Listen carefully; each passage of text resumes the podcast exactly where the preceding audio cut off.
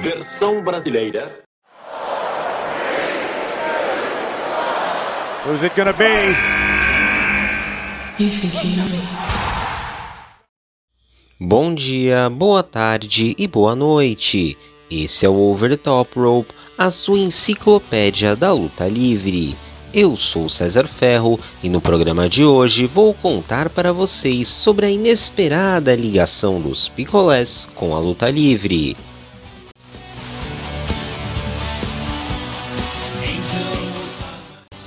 Antes de mergulhar no doce mundo dessa inesperada conexão, vamos falar sobre nossas fontes. Esse programa foi baseado em um vídeo do canal Russell with Andy e você vai encontrar o link em nossa descrição. Esse canal é em inglês e é muito interessante, pois eles lançam vários mini documentários, coisa de 20 minutos, sobre luta livre, abordando a carreira e a vida de lutadores, momentos do esporte e etc. Se tiver oportunidade, é interessante acompanhar os conteúdos deles e é uma ótima maneira de passar o tempo também, além de conhecer mais sobre essa nossa paixão. Esse programa também conta com informações dos sites The Sportster e do portal brasileiro Wrestling Notícias. Os links também estão na descrição.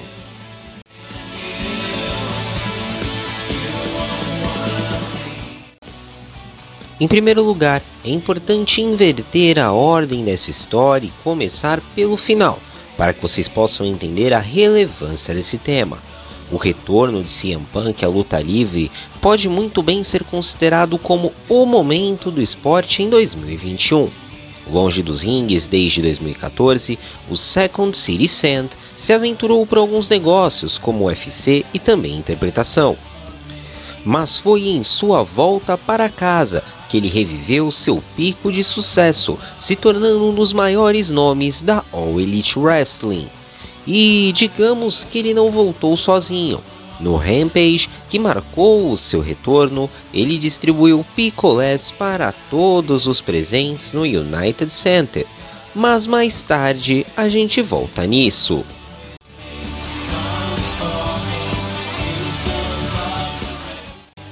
Eu já disse isso em muitos episódios, mas eu vou dizer novamente: Vince McMahon é um gênio. Você pode, e arrisco dizer que deve, discordar dele em muitos aspectos, principalmente em como comanda a WWE, mas o velho tem faro para negócios.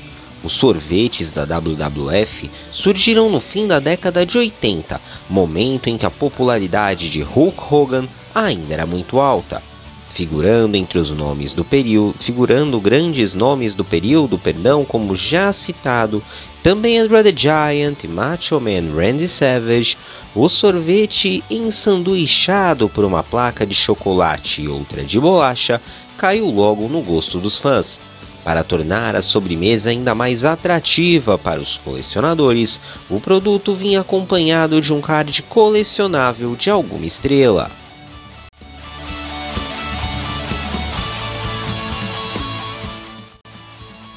Os sorvetes eram comercializados na própria arena, mas com o sucesso acabaram migrando para os mercados e freezers das casas americanas. O sucesso não foi passageiro.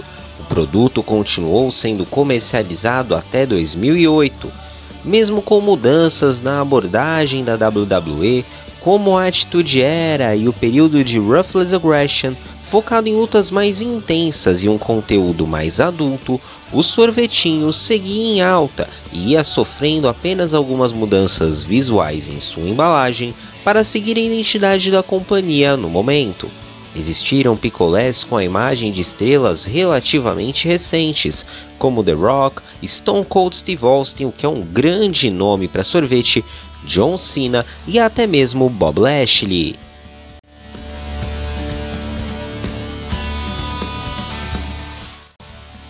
Mas como tudo na vida, chegou o um momento em que eles pararam de ser comercializados.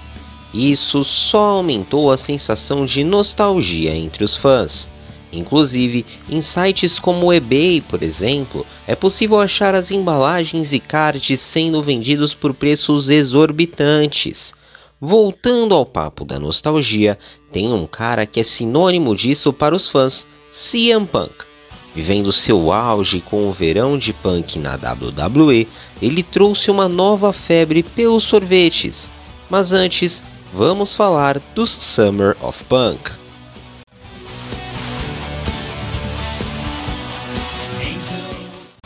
O primeiro verão de punk aconteceu em 2005. Pouco depois de assinar um contrato de desenvolvimento com a WWE, CM Punk conquistou o cinturão mundial da Ring of Honor, no que foi visto como uma grande surpresa entre os fãs. A partir daí, ele começou a ameaçar deixar a ROH levando o cinturão, chegando inclusive a assinar seu contrato com a WWE usando o título como apoio. Para os fãs do que na época era a companhia independente mais quente, isso era um sacrilégio e nem preciso dizer o hit que atraiu para ele. Já em 2011, a história foi bem semelhante. Após soltar a famosa Pipe Bomb, o lutador conquistou o título da WWE e cumpriu a promessa de, abre aspas, ir embora com o título, voltando apenas quando um novo campeão havia sido coroado. Mais uma vez, isso chamou muita atenção, dessa vez não só dos fãs, mas até mesmo de mídias tradicionais. Dez anos depois, em 2021, CM Punk fez o que seria o seu terceiro verão de punk, a sua volta à luta livre pela AEW.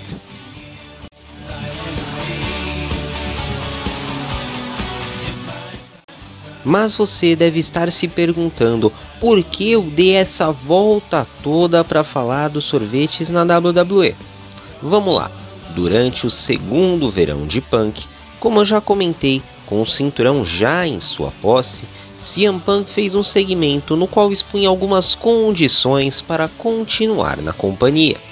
Uma delas foi exatamente uma linha de sorvetes dedicada a ele com o impacto que essa declaração teve, uma nova febre pelos produtos indiretamente se acendeu. Por que, que eu digo indiretamente? Porque o produto em si, os sorvetes, não voltaram. Mas CM Punk ganhou camisa temática, o pôster do TLC contou com uma foto do lutador comendo um desses sorvetinhos e por aí vai.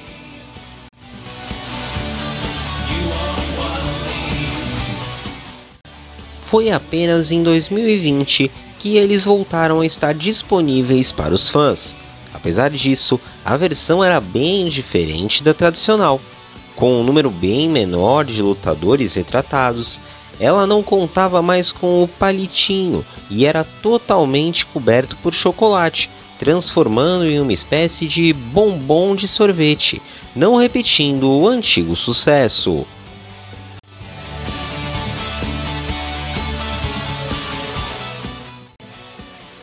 Lembra que falamos que aconteceu um terceiro verão de punk? E lá no começo do programa a gente também já spoilou de como os sorvetes entram nessa conversa. Mas caso você tenha uma perdinha de memória recente, a gente explica resumidamente de novo. No Rampage, que marcou a volta de CM Punk à luta livre, logicamente havia muita expectativa. Apesar de não ser um uma estreia anunciada, havia uma grande expectativa de que ele seria a surpresa que vinha sendo comentado pela AEW constantemente. E ainda mais por ser em Chicago, que é a cidade do punk, tudo isso criou um hype ainda maior da possibilidade de sua volta. O melhor do mundo realmente voltou ativa, para delírio dos fãs no United Center e ao redor do mundo. Mas o que importa aqui para o nosso programa é que antes de voltar aos bastidores, o lutador convidou os fãs a pegarem um sorvete na saída por sua conta.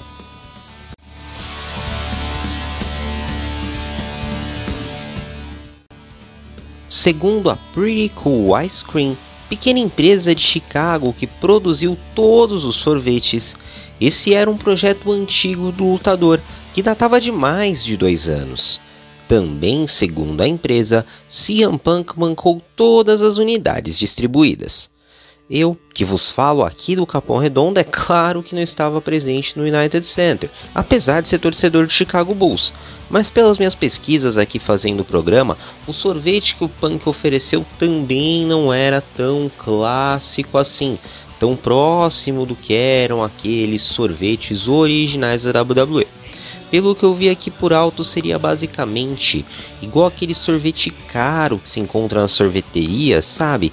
Tem aquela casquinha de chocolate e o creme por dentro. Pelo que eu vi, era exatamente isso, o sorvete de Sempan, que era uma casquinha de chocolate com um sorvete de creme, né? Um pouco mais é de baunilha, na verdade, um pouco mais mais rígido, né, do que sorvete de massa que você compra, né? pelo que eu vi, era bem esse estilo. Então, se você quiser um sorvete quase do Punk, você pode dar um fígado aí na padaria perto da sua casa. É Magnum, lembrei o nome do sorvete caro, que não está patrocinando esse episódio. É... Mas se você quiser ter um gostinho, você pode ir lá. Ou então, se você quiser comprar uma embalagem por preços exorbitantes que passam da casa de 4 dígitos de dólares, bem, o dinheiro é seu.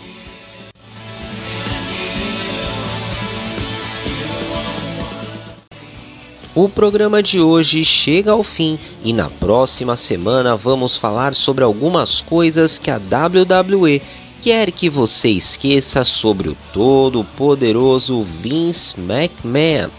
Esse programa terá como fonte um vídeo do What Culture Wrestling que a gente já comentou por aqui. Como vocês sabem, não tá dando para cravar quando esse novo programa vai sair, mas uma coisa que eu garanto para vocês é que vai ser assim que possível. Enquanto isso, vocês podem continuar acompanhando o nosso trabalho pelas redes sociais, arroba over the top rope underline Brasil no Instagram e arroba OTTR underline BR no Twitter. Lá vocês vão encontrar notícias, comentários, brincadeiras e muita interação com toda a comunidade da luta livre. Se você faz parte da comunidade da luta livre nacional e tem um projeto ligado à área, seja como promotora, seja lutando ou até mesmo gerando conteúdo, as nossas portas sempre estão abertas para as suas novidades. Basta avisar a gente no DM, no direct, só mandar um sinal de fumaça que a gente ajuda vocês. O programa de hoje, novamente digo, chega ao fim, então até a próxima!